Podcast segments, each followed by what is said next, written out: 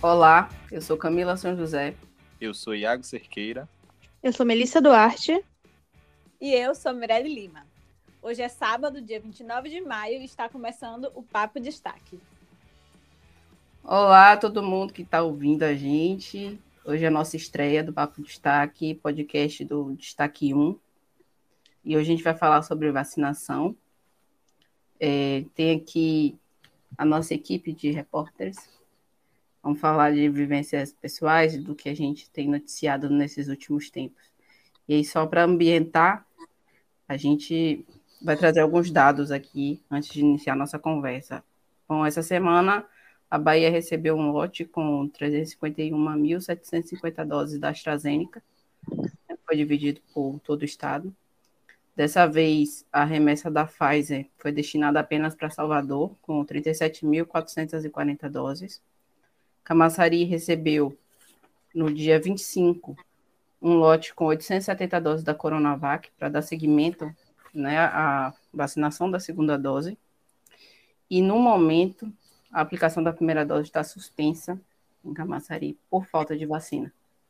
É, aqui no município, havia iniciado a vacinação de idosos a partir de 60 anos, de gestantes e puérperas com comorbidades com 18 anos ou mais, pessoas com síndrome de Down, e a procura pela primeira dose tem sido bem alta. A gente acha também que, né, conforme vai reduzindo a idade, maior a procura.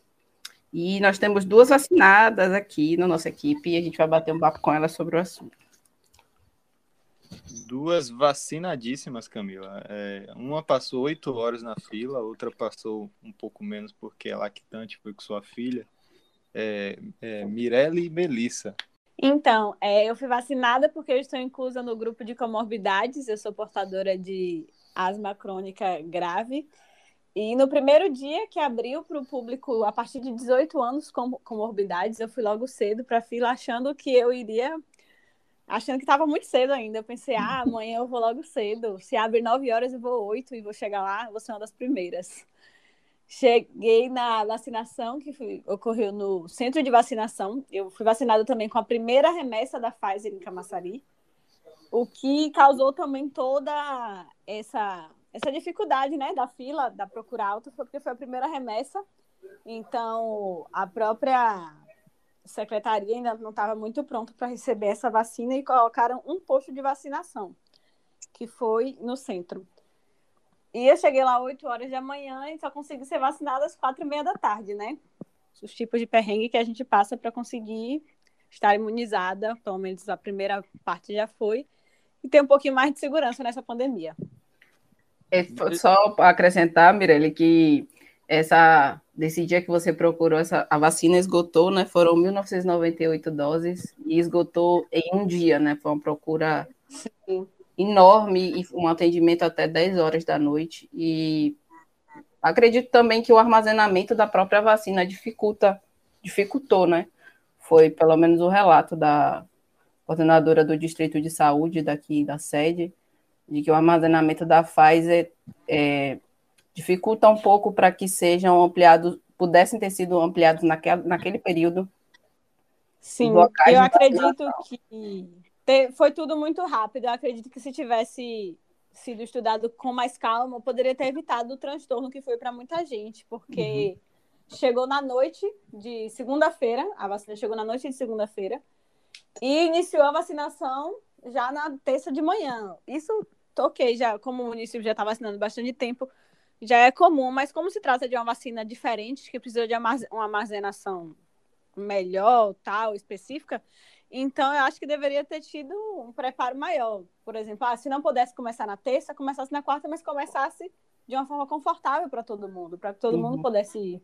Porque, por exemplo, eu sou tenho condições que consegui ficar na fila até sem muita dificuldade, mas tinha muita gente lá com diversos outros problemas que não podem ficar muito tempo em pé, muito tempo em fila, muito tempo tomando sol. E a própria questão da deficiência intelectual, que é uma comorbidade, e muitas uhum. dessas pessoas não conseguem ficar em lugares muito cheios de gente e tal. Então acaba dificultando um pouco esse processo, eu, eu acredito. Então, mas agora que já conseguiu melhorar, né? Já está espalhado, já tem o drive-thru, que é uma opção já melhor. Já tem drive-thru no espaço. E, e, como é que foi na fila, assim, Mirella, a questão da distribuição de senhas, ou a orientação, como é que foi esse atendimento? Assim, a gente chegou lá, porque eu cheguei e fui direto para a fila. Muita gente chegava e ia lá perguntar. Eu, quando eu vi o tamanho da fila, eu fui direto para a fila e confiei. Falei, ah, aqui na fila descubro como é o processo. fui para a fila. E aí ninguém sabia. E ninguém queria sair da fila porque tinha muita gente querendo furar fila, toda hora chegava, chegava, eita, chegava alguém em volta querendo furar a fila. Então, eu nervoso ainda, gente, tá emocionada. Tava... É, um momento muito marcante. Ninguém queria sair da fila, então ninguém estava buscando muita informação. A gente só estava na fila esperando a vacina e torcendo para chegar na nossa vez, né? E contando, a gente contando, ah, são 1.900 doses, aqui não tem 1.900 pessoas. Todo mundo nessa para conseguir vacinar. E aí chegou um determinado momento que a gente começou a perceber que estava distribuindo senhas, que eram 200 senhas de uma determinada cor. Aí distribui essas senhas, que foi a senha verde. Distribuiu a senha verde para todo mundo, pronto. Aí depois começou a distribuir a senha azul. E quando chegou na minha vez, estava na senha branca. E aí já tinham sido 400 e eu era na remessa de fechar 600, que eram as senhas da manhã, eram 600 senhas de manhã. Distribuiu essas 600, eu fui a 134 da senha branca. É, Melissa também foi vacinada também na cota de lactante, né, Melissa? Melissa Isso. foi vacinada na mesma semana foi no mas, sábado. É, em lugares diferentes, né, no, fi, no fim de semana. Dessa vez, o armazenamento foi feito na escola, na escola do, do 2 de julho. No Luiz Pereira, Costa. E aí, Melissa, como é que foi lá a vacinação, a fila, a espera?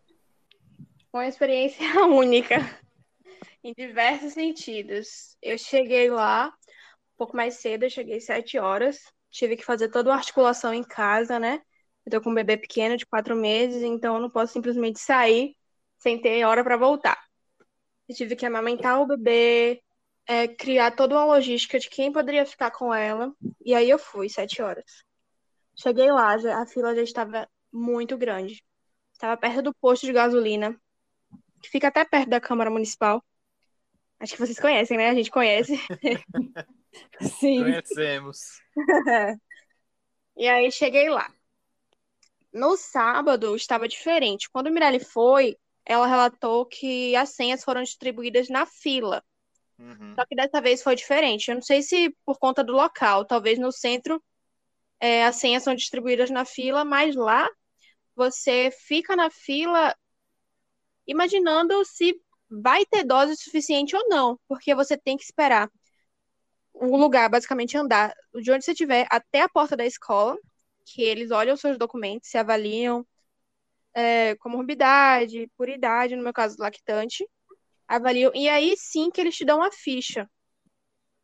Eu lembro que eu consegui pegar minha ficha é, meio-dia, é, 161, muita felicidade, tirei várias fotos da ficha, eu com a ficha, eu sem a ficha, eu no sol.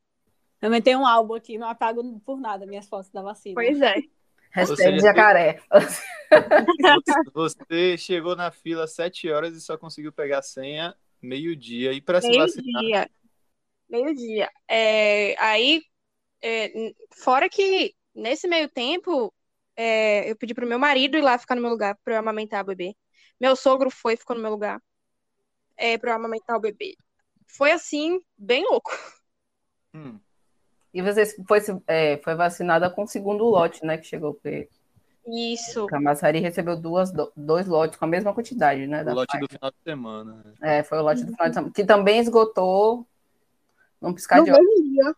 E foi. esse lote também foi pro drive-thru aqui do espaço. É, a fila já estava subindo aqui o Novo Horizonte e virando Nova Vitória, fila de carros. Então foi uma procura muito grande. Enquanto a segunda dose não está tendo procura, né, gente? É. E, e só para assim, aqui, é, aqui em Abrantes é também, né? Porque a aplicação da primeira dose da Pfizer também teve aqui né, na Orla, em, em Jacuípe e aqui em Abrantes. Também estava da mesma forma, uma fila enorme. Eu ansiosa para estar nessa fila, mas ainda não chegou minha vez. Infelizmente. É, calma, vai chegar. Não rolou ainda. Mas é isso. E a segunda dose, é, eu não, também não consigo compreender ainda. Por que, que as pessoas não estão procurando? Gente, o ciclo de imunização ele só se completa. Né? A eficácia da vacina. Segunda dose, é. É maior necessária a segunda dose. Então, vocês que tiveram a chance de serem vacinados, por favor, não percam essa oportunidade. Já marquei no calendário. Eu também. Eu 14 de agosto. Estarei lá. Agosto, coloquei lá. Vacina com adesivo bonitinho, decorado, para marcar o dia importante que vai ser segunda dose. Pense numa inveja, Camila, que eu tô de Boa. também querer marcar meu calendário para tomar a segunda dose. Vários alertas. Eu acho que eu não tenho nem roupa para esse evento. E quando a gente está tomei a... Eu tomei a Pfizer, Mirelle também. E quanto a Ela teve tá... reação, eu não. É, é isso que eu ia perguntar para vocês. Como é que foi isso, pós-vacina, né? Como é que foi para vocês? Para mim foi assim, juntou o cansaço, porque é, foi muito cansativo ficar em pé naquela fila, o, canta, o cansaço físico e o, o, cansaço mental.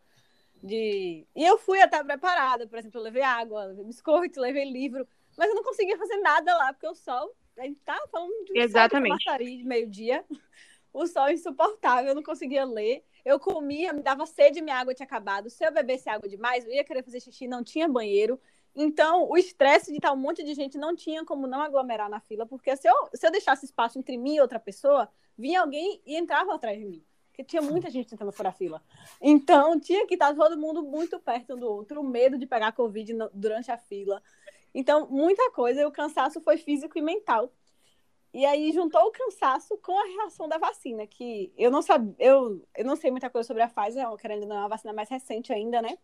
Então ainda não estava ciente se teria reação ou não, mas a enfermeira afirmou que eu poderia ter, que eu poderia ter febre, dor de cabeça e fadiga, e que era para tomar um remédio que eu já estou acostumada. E aí ela perguntou qual era, eu falei que era de pirona, ela falou que então tudo bem, podia tomar normalmente. No dia, eu não, não cheguei, eu não sei, porque eu senti dor de cabeça, muita dor de cabeça no dia por conta desse cansaço, eu acho ainda. E no outro dia eu acordei até que sem dor de cabeça, tá? Eu fui trabalhar normal. Só que eu tava com um cansaço, o meu corpo parecia que tava pesando 3 toneladas. Eu só queria ficar na cama. Eu falava, eu não quero trabalhar, eu quero deitar. Eu não quero fazer nada, eu quero deitar. E eu só queria deitar. Aí eu falei, não, gente, que isso? Aí daqui a pouco a cabeça começou a pesar, pesar, pesar. Eu comecei a sentir muito frio. Aí eu falei, ó, oh, tem uma coisa errada um frio, aí eu falei, aí eu fui descansar e ficou assim o dia inteiro, só veio melhorar depois que eu, eu tomei dois de pironas durante o dia, um de manhã e outro de tardezinha. E só veio melhorar de tardezinha. Aí depois que melhorou, não senti mais nada. Foi questão de 24 horas após a vacina sentindo reação, assim. Mas eu acredito que é como a vacina da gripe, né? As pessoas podem apresentar reação ou não. Isso, gente, esse relato não é para impedir vocês de irem tomar vacina e ficarem com medo, não. Pode, pode acontecer, não pode. Na minha casa, por exemplo, é, meu pai tomou e não teve reação alguma. Acho que a Melissa tomou a mesma da minha. Também não tive. É. E meu como é pai que. tomou essa semana a vacina também. Ele tomou da AstraZeneca e não apresentou reação também. E como é que é para vocês? Como é que hoje, assim, saber que pelo menos a primeira dose vocês já tomaram? Como é essa sensação de. Existe a possibilidade de ter menos medo diante do vírus? Eu ainda não, assim, eu tenho muito medo ainda. Eu não consigo ter menos medo. Eu não sei. Não sei se foi o fato de ter visto muitas pessoas próximas a mim perdendo pessoas queridas. Eu assim, não perdi ninguém na minha família, graças a Deus. Mas eu vi muita gente próxima perder e isso me deixou muito apavorada. Eu sentia que estava chegando mais perto. E esse sentimento ainda está aqui. Eu ainda fico muito apavorada.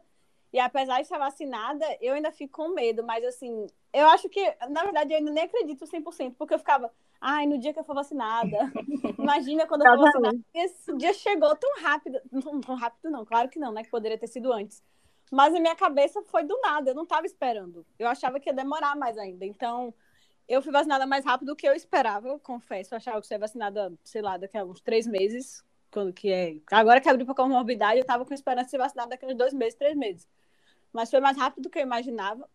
Então, acho que eu ainda estou processando, mas acho que eu, pelo menos, o medo eu ainda continuo tendo, da mesma forma, porque eu acho que eu só vou parar de sentir esse medo quando eu ver que tem uma grande porcentagem de pessoas vacinadas. Porque mesmo vacinada, eu ainda transmito o vírus, então ainda posso ser um risco para uhum. minha família, para as pessoas próximas a mim e para mim mesma, porque querendo ou não, uma dose de vacina não é uma imunização completa e até as próprias duas, da mesma forma, não existe vacina 100% eficaz, querendo ou não. E eu acho que o, esse medo que eu sinto só vai parar quando eu perceber que, sei lá, 80% da população brasileira foi vacinada. Uhum. Perceber Ainda que precisa manter os cuidados, né?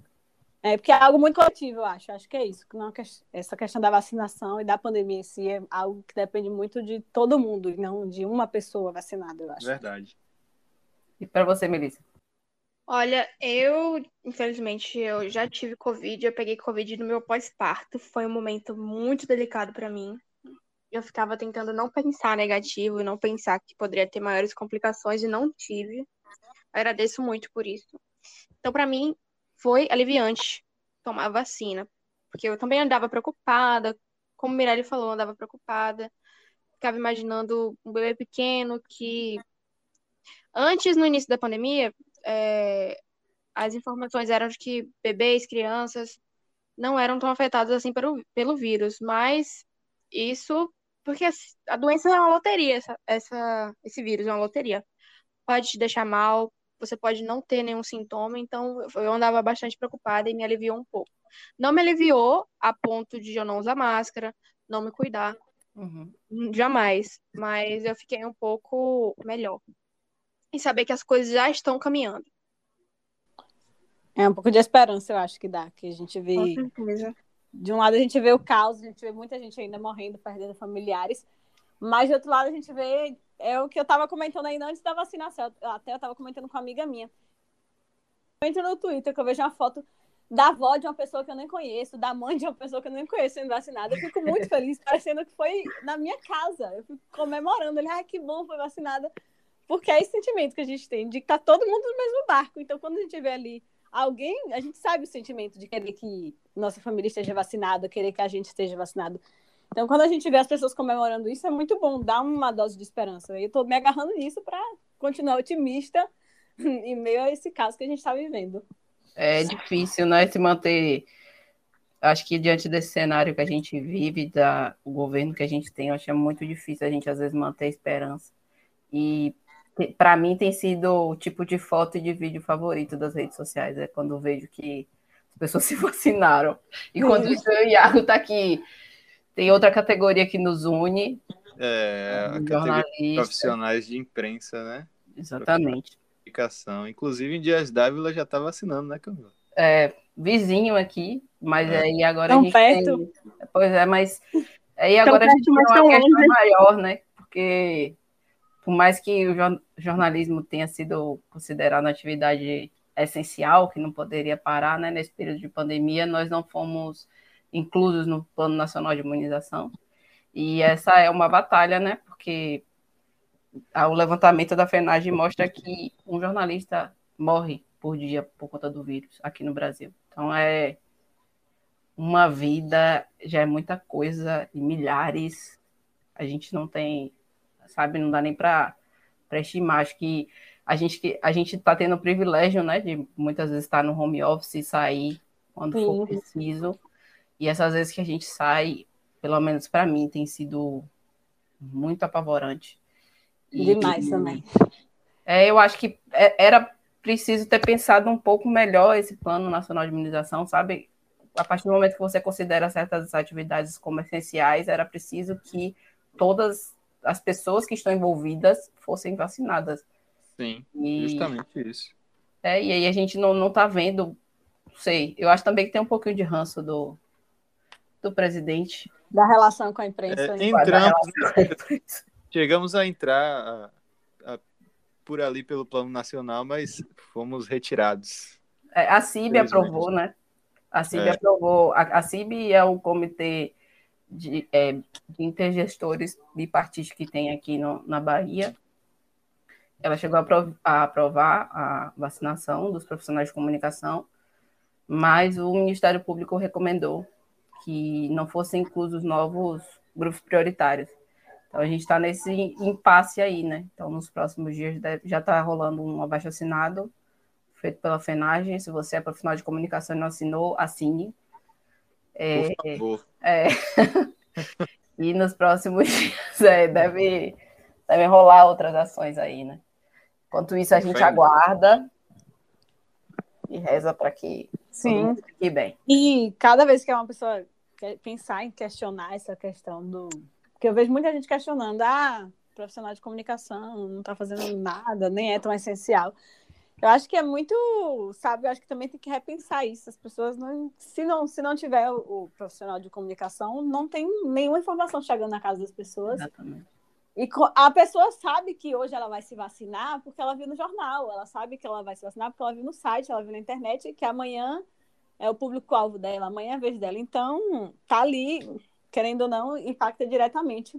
E é só ver uma foto de qualquer coletiva de imprensa, qualquer dia a dia de jornalista que vai Exato. ver que não tem distanciamento, não tem nada disso. Então, hum. é muito complicado. A pandemia não mudou essa rotina, não mudou protocolos. Eu acho que é muito, muito fácil, às vezes, as pessoas dizerem estamos seguindo protocolos.